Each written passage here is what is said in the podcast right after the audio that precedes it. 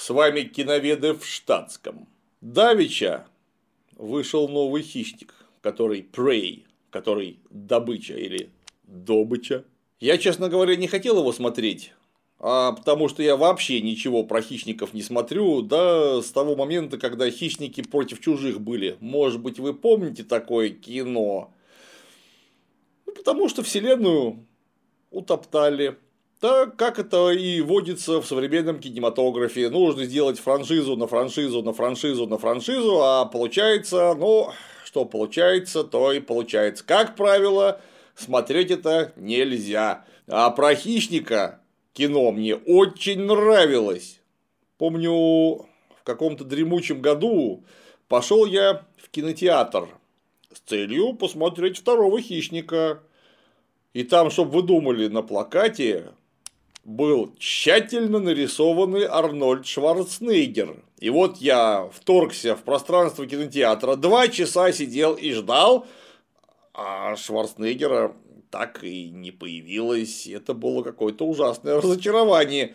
И, надо сказать, фильм мне из-за отсутствия Шварценеггера прямо скажем, не сильно понравился. Там, конечно, есть свои плюсы, но как-то все было очень странно. Я уж тогда задумался, что с этими франшизами франшиз франшиз что-то не то.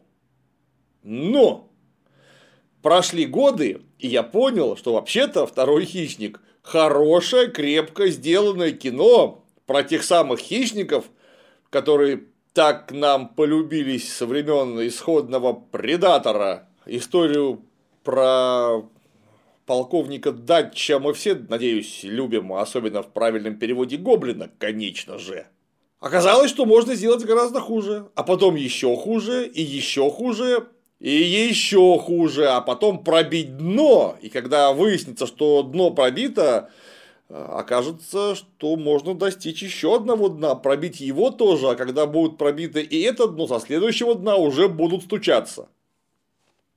Поэтому я перестал смотреть хищников вообще. Ну, чтобы не травмировать мою нежную, измученную репетициями и нарзаном психику. Черт возьми. Кстати, я очень многих людей знаю, которые поступили точно так же. Вот есть первый фильм, хороший, есть второй фильм, ну, как выяснилось, тоже неплохой. Потом «Чужие против хищников», ладно, запомним и этот но потом все, что есть потом, оно не выдерживает никакой критики и вообще я не склонен называть это кино. М. Вот это не кино, это киноподелка, кинопродукт и какой-то отстой, который просто даже не эксплуатирует, а прямо проституирует давно известную, горячо любимую многими тему а я этого не люблю, у меня другие ценности, и поэтому не смотрю. И тут, хоба, сижу я дома, никого не трогаю, и мне пишут в личку, а ты смотрел «Нового хищника»? Я говорю, что нет, не смотрел. Проходит 5 минут, личка в телеге, пять раз, а ты смотрел «Нового хищника»? И «Нового хищника», «Нового хищника», «Нового хищника». И думаю, да что ж такое происходит-то? Не буду я его смотреть до тех пор, пока мне не написал один наш общий с небезызвестным бедкомедианом коллега, который прислал мне качественную ссылку и отзывы кинокритиков. А это же не просто отзывы, это о Но пока мы не начали, давайте напомню вам, времена нынче неспокойные, не забывайте подписываться на наш телеграм-канал и наш ВКонтакт чтобы не потеряться. Мало ли, какие еще действия власть, придержащие на всей планете, предпримут. Может быть, самое разное. На этот случай нужно быть, ну, хоть минимально готовым. Поэтому телега, ВКонтакт, все здесь. А теперь стало быть новый хищник и отзывы кинокритиков. Отзывы кинокритиков. Мама дорогая. Рейтинг на MDB зашкаливающий. Там эти Rotten Tomatoes, Караул, на, даже на кинопоиске, господи, на кинопоиске там больше, по-моему, 7,6. А, ух, короче говоря, читаешь, что написали вроде бы знающие люди, а там прямо говорят, что это лучший фильм со времен первого исходного со Шварценеггером. Опа! И вообще, это перезапуск франшизы по-настоящему. Это вот тот самый хищник, которого мы любим. Ну, только в виде некоего приквела, потому что речь вообще про 1719 год, то есть аж на начало 18 века. И вот там в антураже 18 века все такое классное, такое все фильдеперсовое, так там все кочевряжется грамотно, и это вот настоящий хищник. Я думаю, блин, ну не может же, чтобы такое количество кинокритиков в голос писали э, не то, что есть на самом деле, да и какие-то рейтинги зашкаливающие. Словом, учитывая внимание подписчиков и от такие вот отзывы я полез смотреть и посмотрел. Третьего дня получил неожиданный подарок. Ринг-стринг называется. Выглядит стильно, смотрится богато. Говорят, портрет какого-то важного исторического деятеля. А ведь сделать такой портрет из нитей может фактически каждый, даже не обладая никакими художественными навыками. И не только портрет, на картине может быть что угодно. За основу можно взять любую фотографию.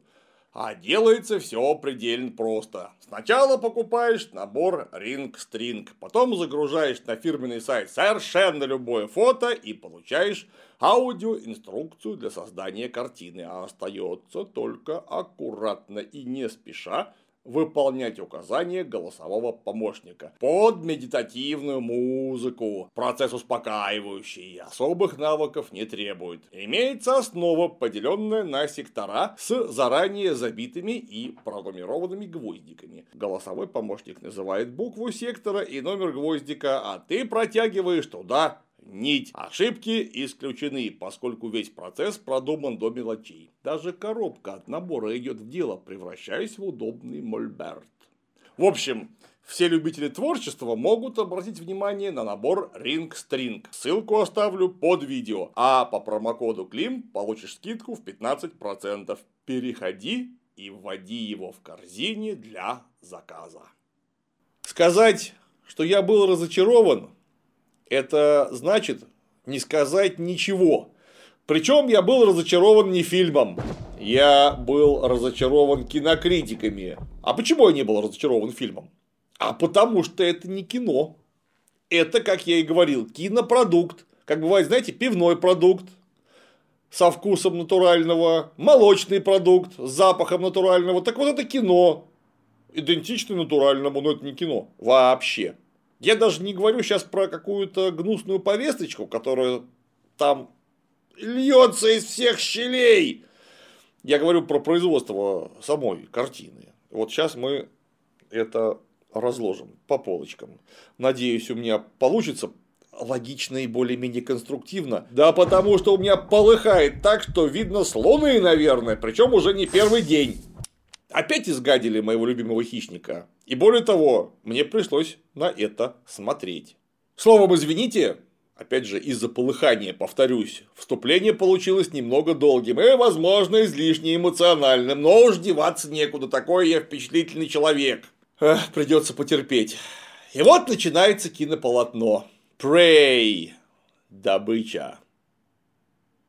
Все это происходит на великих американских равнинах. В среде команчей. Индейцы команчи там, значит, вокруг на этих равнинах. И вот туда прибывает хищник. Начинается все с закадрового голоса, слава богу, короткого. Я уж думал, он там постоянно будет бубнить, но нет, слава богу, не постоянно. Давича как-то раз в эти места прибыло чудовище. И начались шикарные виды индейские фигвамы, вот, значит, пасется какие-то олежки, реки текут между холмов, холмы стоят, показывают нам внутренности типи, он же фигвам, там спит почему-то в боевой раскраске девочка, ну или совсем молодая девушка, которую пинает нога какой-то члена мрази, ну явно же мужик. Я, честно говоря, подумал, что чудовище это именно мужик. Ну, вот тот самый, который пинает девушку. И вы знаете, не ошибся. Потому что девушка, она яркая, необычная и борется с этой мерзкой системой. которую организовали Каманчи, а видимо даже еще не Каманчи, а те самые предки индейцев, которые приехали в Америку через э, заросший ледом Берингов пролив еще так, наверное, 18 тысяч лет назад. Вот с тех пор был налажен гнусный патриархальный ход, который не давал раскрыться сильным независимым женщинам, которые не такие и вообще уникальные снежинки. Девушка хочет охотиться, она хочет пройти обряд инициации, как мальчики, завалив какую-то особо премиальную дичь, сообщая всем родственникам, что она вообще-то готова, потому что она тренировалась. Она тренировалась много, и ей надо. А когда ей говорят, женщина, ты, собственно, что добиваешься? У тебя есть свои вполне уважаемые функции. У нас тут, в конце концов, родоплеменной строй, где вообще-то на женщинах очень много чего держится. Это же даже не феодализм, я уж не говорю про какой-нибудь кошмарный капитализм. Нет, это родоплеменной строй. У них даже железных орудий нету, они все с каменными топорами, копьями и стрелами ходят. Это фактически первобытность. А там, ну, половина всего на женщине держится. Вот половина на мужчине, половина на женщине. Только в чужую половину вторгаться не надо. О чем ей и говорят старшие родственники. Тетенька, вы это, на лекаря вроде как обучение проходите, ну так вот и проходите. Извольте толочь, пожалуйста, корешок. Для того, чтобы его растолочь, нужно его добыть. Добывает корешок она строго топором. А, я первый раз видел, чтобы траву рубили топором. Это прямо мощно. Прям каменным топором добывать цветочки. Теперь, значит, вот это вот разотри, смешай и не выделывайся. Старая умная женщина ей говорит, не надо выделываться. Ты мазь для коленки вождя приготовила? Приготовила. Коленка прошла? Нет. Приготовь еще мази лучше. Ну, чтобы вы думали, девушка вместо того, чтобы исполнять ейные функции, ее иные функции, она идет охотиться. Ну, потому что она, вы понимаете, она необычная. Она тренировалась. И она вообще-то ничуть не хуже, чем вот все эти вот спермобаки, которые вокруг ее окружают. Не смотри, что индейцы. Кстати, почему девочка спит в боевой раскраске, Э, черные полосы, я не знаю. Может быть, это такая перманентная боевая раскраска, которая во сне вообще не смывается и придает некий шарм. Мне казалось, что индейцы наносили раскраску ровно перед тем, как идти на какое-то дело, например, опасное, как то охота или война. Вот тогда нужно было снискать благорасположенности духов, духов предков, друг перед другом показаться не самыми простыми парнями, врагу опять же показать, что они не боятся. Вот черным цветом, например, можно было себе физиономию размалевать, чтобы показать, какой ты доблестный. И что ты никого не боишься. Черный цвет силы. Как моему папе говорили в Мухинском училище, черной краски боишься? Нет? А зря. Царь краска. Так вот, кажется мне, что этой самой царь краской на ночь себя даже самые отмороженные охотники не размалевывали, собственно, а зачем? Ведь если ты будешь постоянно выпендриваться перед духами, духи в конце концов как-то на тебя недобро посмотрят, потому что а что ты такой необычный? Но нет, девочка спит в боевой раскраске. Я, конечно, не специалист, но мне кажется, это мужская раскраска. Вот тут не готов доложить точно. Что-то у меня есть сомнение, что девочкам можно было в принципе так себя красить. Но это мое предположение. Не будем на нем специально останавливаться. Вот она идет на охоту. Вот у нее верный э, собак, верный топор, верный лук, и она туда-сюда ходит. В конце концов ее догоняет старший брат и говорит, ну что ты делаешь? И вот смотри, орел летит, сейчас я его подстрелю, а ты не подстрелила, потому что постоянно спишь на ходу, Тут умная девочка говорит, ой-ой-ой, я ждал, пока он на эту сторону реки перелетит, теперь за ним бежать придется. Ну, чисто как в том анекдоте, когда кабана завалили, вместо того, чтобы убегать, и старый охотник молодому говорит, вот теперь кабана ты сам домой потащишь. Я ждал, пока он с нами вместе до дома-то добежит. Вот тут, правда, не кабан, а орел, ну ладно. В процессе охоты девочка видит, как в облаках чего-то летит. Но мы знаем, что это, естественно, хищник прилетел на охоту. Вот это она его увидела. И всем говорит, видела знак буревестника, птицу грома. Тут, видимо, такая охота будет, ого, а я к ней готовая. А ей опять говорят, нет, не готовая, молчи, женщина, твой день 8 марта, твое место на кухне быть босой, беременный, киндер, кюхи и что там еще. Общество ее отторгает со, всей, со всеми ее необычными потугами. Но девочка не такая. Утром она понимает, что ничего не поменялось, все то же самое, что было, и когда идет за корешками, она уходит из расположения и идет охотиться. Всем, надо сказать, пофигу. Больше суток она где-то колупалась, и никто даже не пытался ее искать. Потом, правда, попытались и нашли. Но вы понимаете, что это вот женщина, она же некоторым образом будущая мать, на нее рассчитывают, там племя не сказать, чтобы тысячи человек, там несколько десятков типей стоит, там может быть человек сто, и вот эта будущая мать, которая отвечает за воспроизводство этого самого племени, куда-то ходит, и всем пофиг вообще. А может, ее там кто-нибудь украдет. Соседи же есть, между прочим, не самые добрые. Может быть, ее какой-нибудь гризли загрызет, потому что гризли положено грызть, он потому и гризли. Нет, да, ну и значит и не надо. Кроме того, ее специально долго, видимо, в родоплеменном обществе быстро ничего не происходит. Долго обучали этому самому знахарству, травоведению и народному траволечению. То есть, э, племя в нее некий ресурс вложило. Для чего? Для того, чтобы она куда-то ушла. И всем, повторюсь, пофигу. Ну, ушла и ушла. И что теперь? Подумаешь, у нее там какой-то лук с собой. Это же очень нужная штука. Лук для того, чтобы копать корешки. Очень нужно. Собаку с собой взяла, опять же, видимо, для того, чтобы копать корешки. Ну, собака, она своими этими лапами, там, хвостами, носами все разроет и учует. Ну и ушла и ушла. Там поохотилась, каких-то кроликов завалила, покушала и дальше пошла. А тут высадился хищник. Посмотрел на всех со значением, сделался невидимый и пошел. Хищник тоже, кстати, интересный. Потому что завалил гремучую змею. Спрашивается, чем ему угрожала змея? Он же вроде по лору вселенной должен искать такую равную добычу, которая может ему сопротивление оказать, с которой в поединок интересно вступить, а змея, она как что, собственно говоря. Там только что грызун какого-то муравья сожрал, змея грызуна, хищник завалил змею. Зачем? Аж маленькая, ему же просто неинтересно. Но это очень важно для дальнейшего разбора фильма. Гремучая змея которая обнаружила угрозу и атаковала этого самого хищника, потому что он слишком близко подлез. Подлец.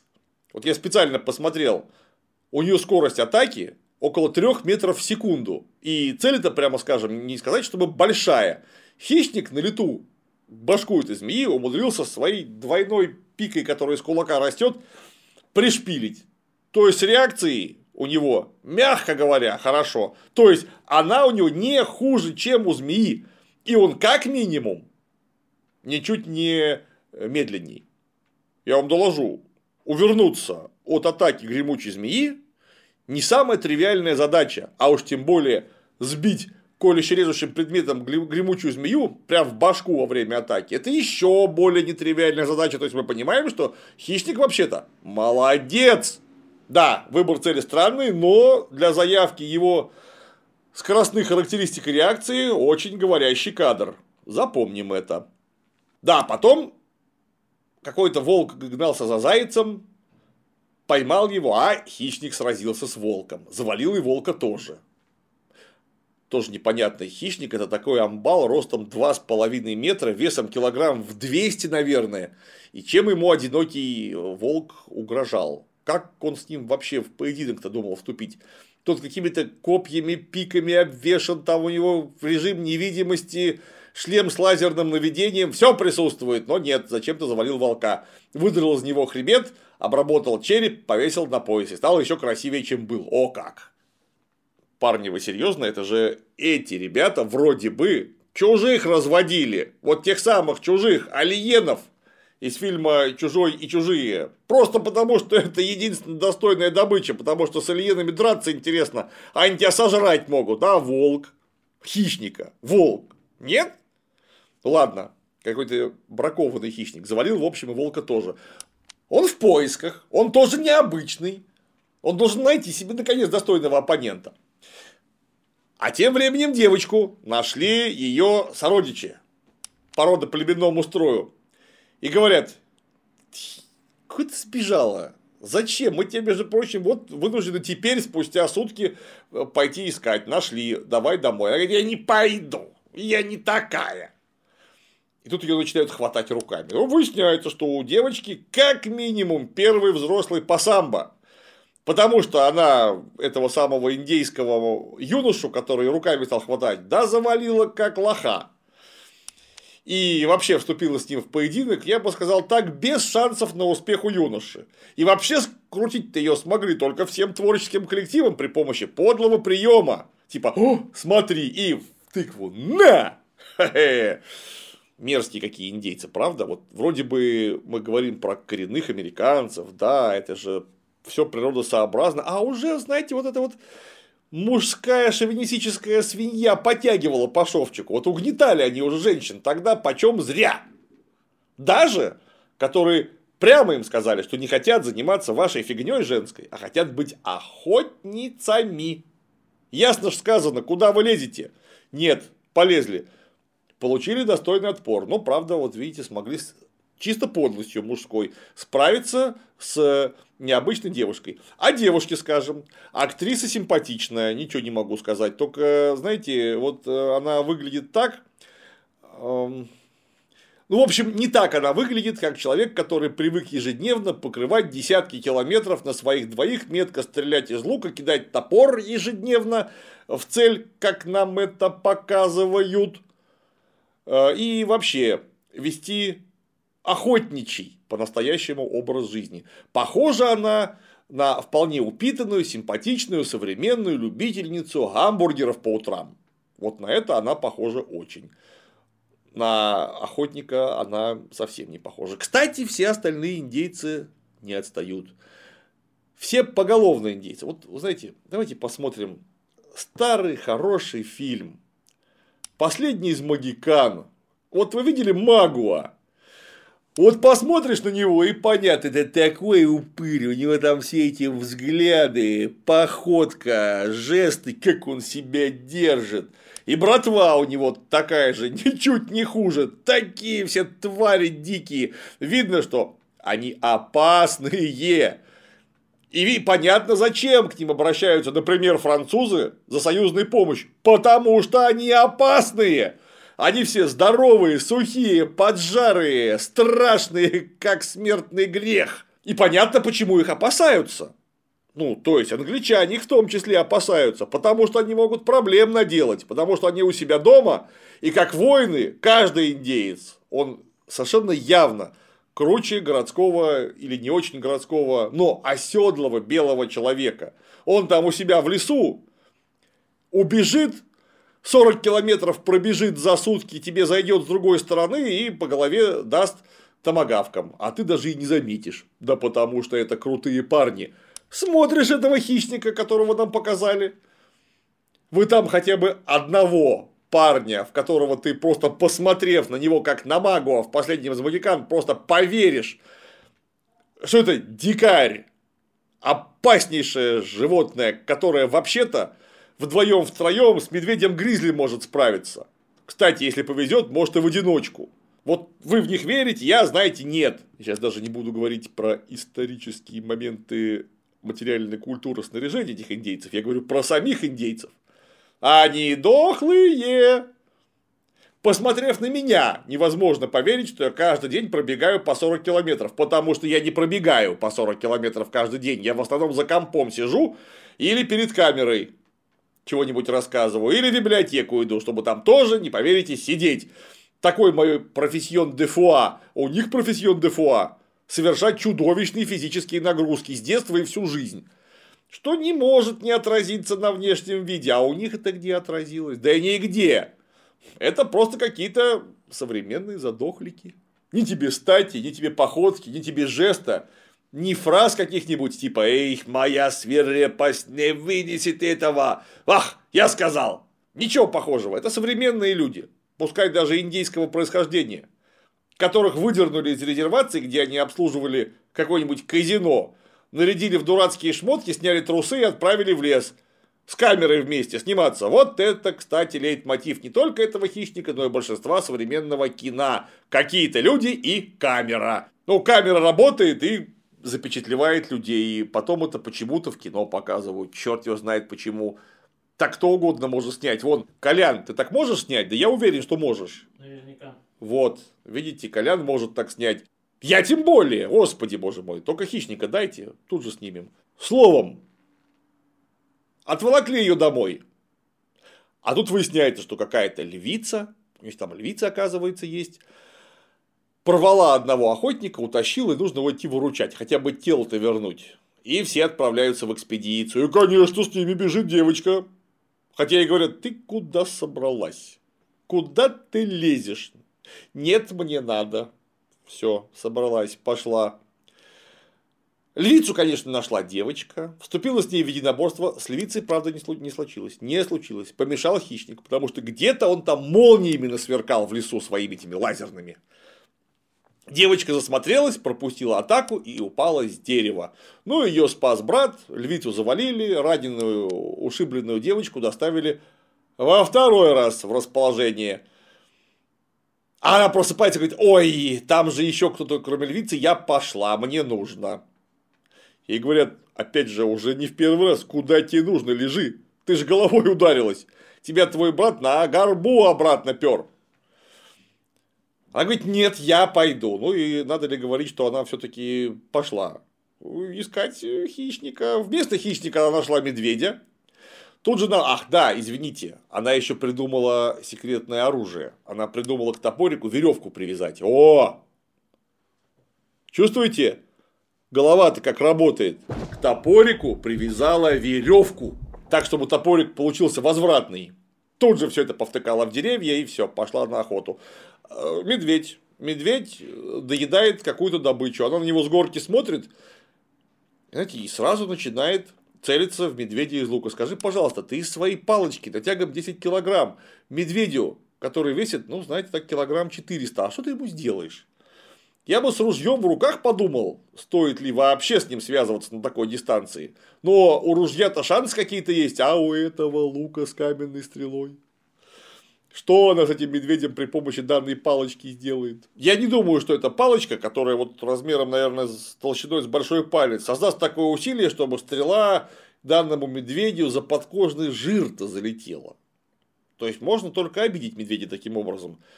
Более того, у э, великой охотницы э, тетива слетает с лука. Делает треньк, и медведь, конечно, обиделся и полез ей мстить страшно. Ну, девочка от него раз увернулась, два увернулась, под какие-то коряги занырнула, медведь не ломится, и тут приходит хищник, который наконец-то нашел, с кем можно схватиться на кулачках. И он схватился с медведем на кулачках в невидимом состоянии.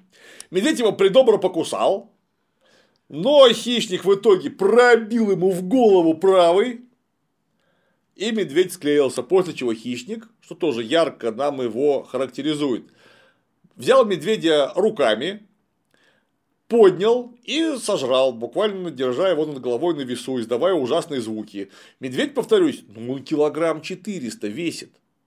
Ну вот не меньше. Какими нужно обладать физическими кондициями, чтобы с кулака завалить медведя одним ударом, там двумя-тремя, неважно, потом поднять его над собой на вытянутых руках и производить какие-то звуки ужасные. То есть нужно понимать, что этот самый хищник, он не только быстрый, как минимум немедленнее атакующей гремучей змеи, он еще тупо сильнее гориллы. Потому что никакая горилла не справится с медведем, это просто невозможно. И тем более она не сможет его поднять, а хищник может. То есть он быстрее змеи, сильнее медведя и 400 килограмм над собой без специальных рукояточек легко поднимает. Представили себе масштаб данной фигуры? Это же, я не знаю, 15 Федоров Емельяненко отдыхает. Может быть, даже 20. Потому что мне кажется, что медведь э, Федора Емельяненко все-таки скушает. И даже не одного. И даже, наверное, при этом не сильно вспотеет. А вот с хищником так не вышло. Короче, представили себе масштаб фигуры. Да, девочка, естественно, сбежала.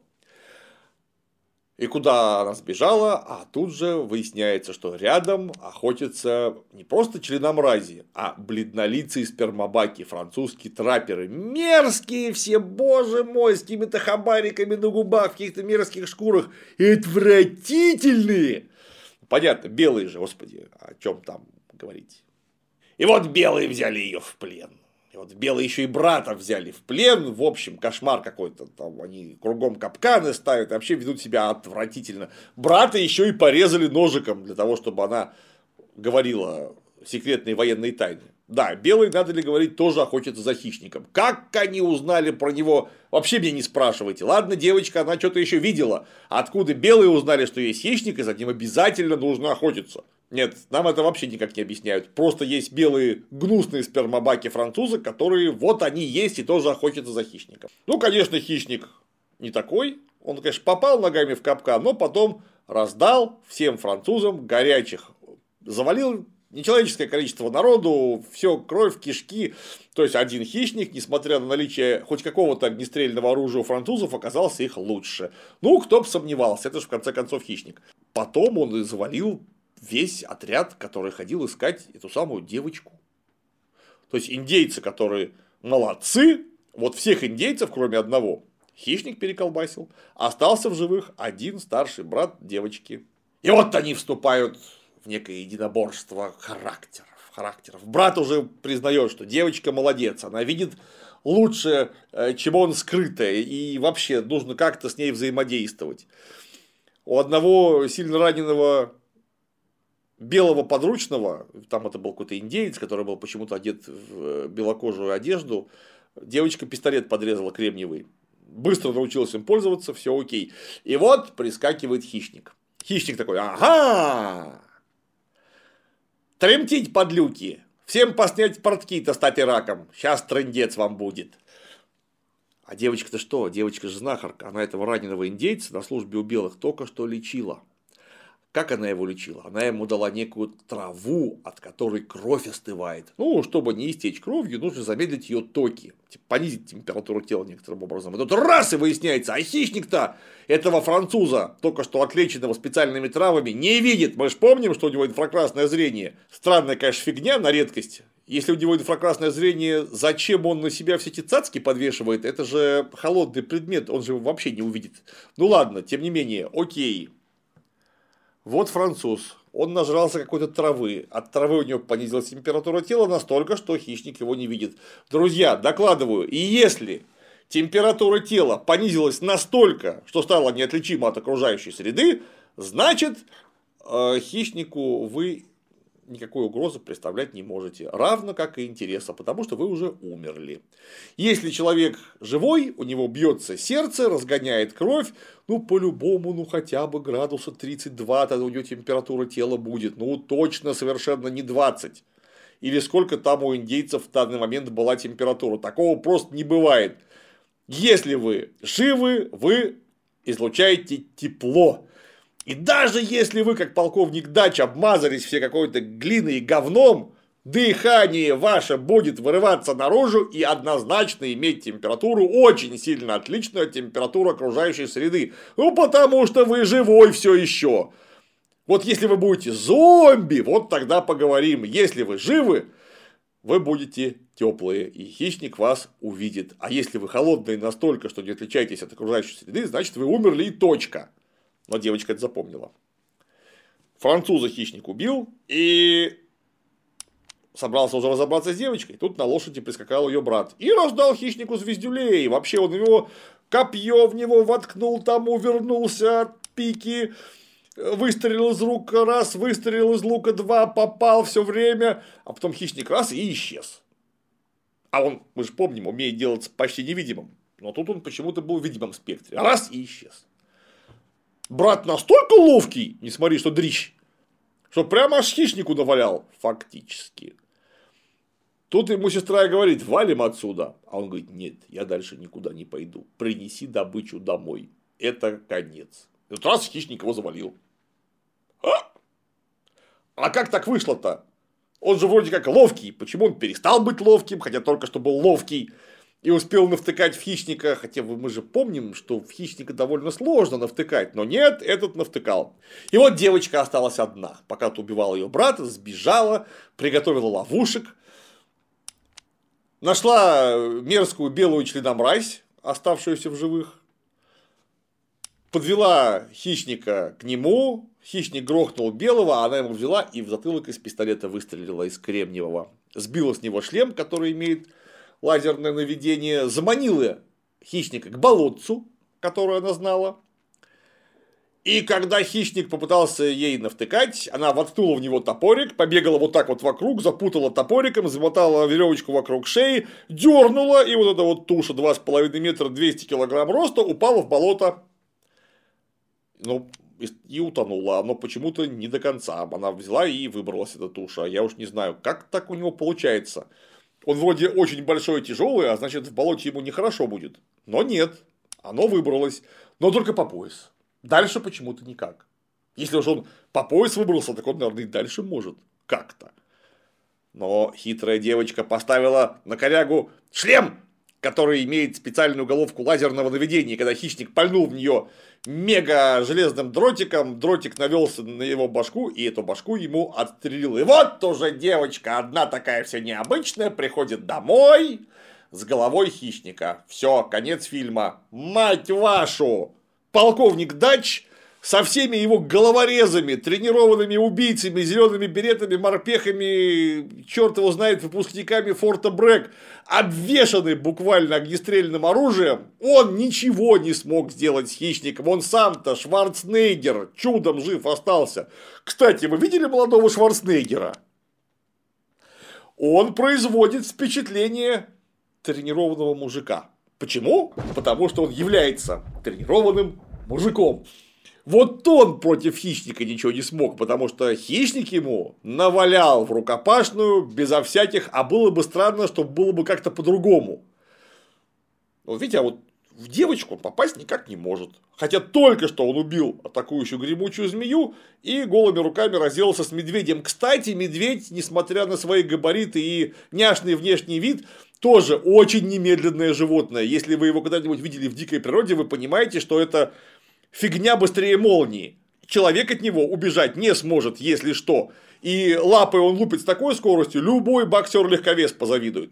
Хотя боксер-легковес весит 60 килограмм, медведь 400. Это опасное животное.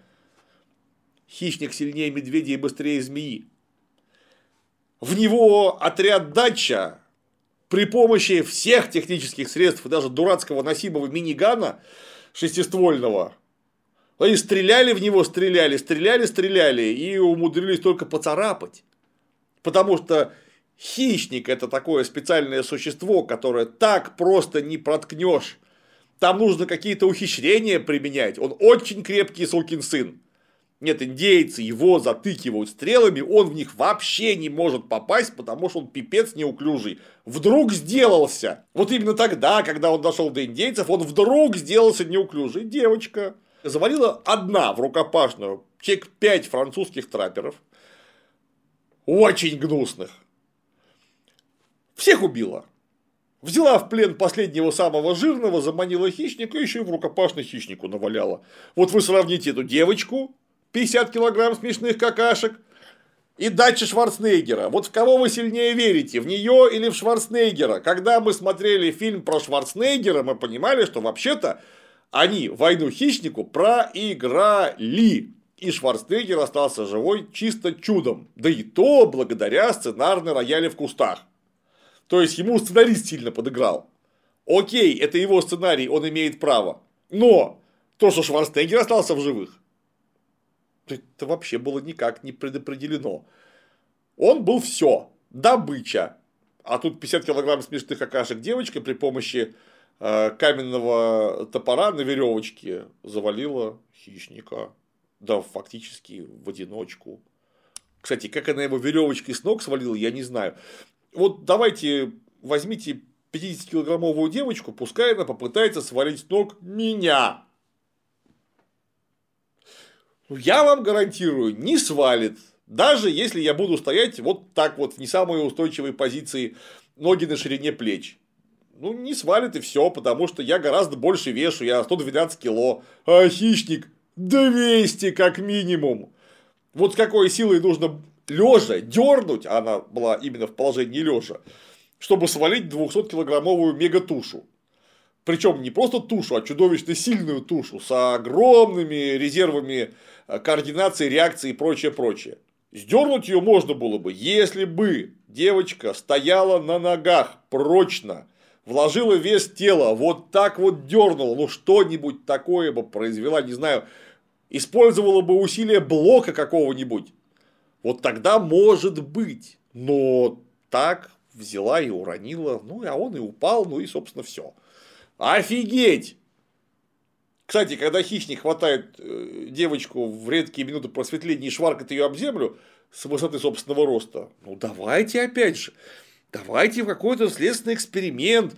Вот отнюдь не 200-килограммовый, а, допустим, 100-килограммовый борец-вольник возьмет э, на мельницу девочку и ударит ее об землю. Ну, вот просто на мельницу и об землю. Скажите, пожалуйста, девочка после этого встать-то сможет? Я уж про все остальное молчу. А тут ее эта адовая херня, которая сильнее гориллы раз в пять, берет ее рукой с высоты роста там в два с лишним метра, вот так шваркает об землю. Но это ей вообще ничего, только закашлялась. Осанка только у девочки улучшилась.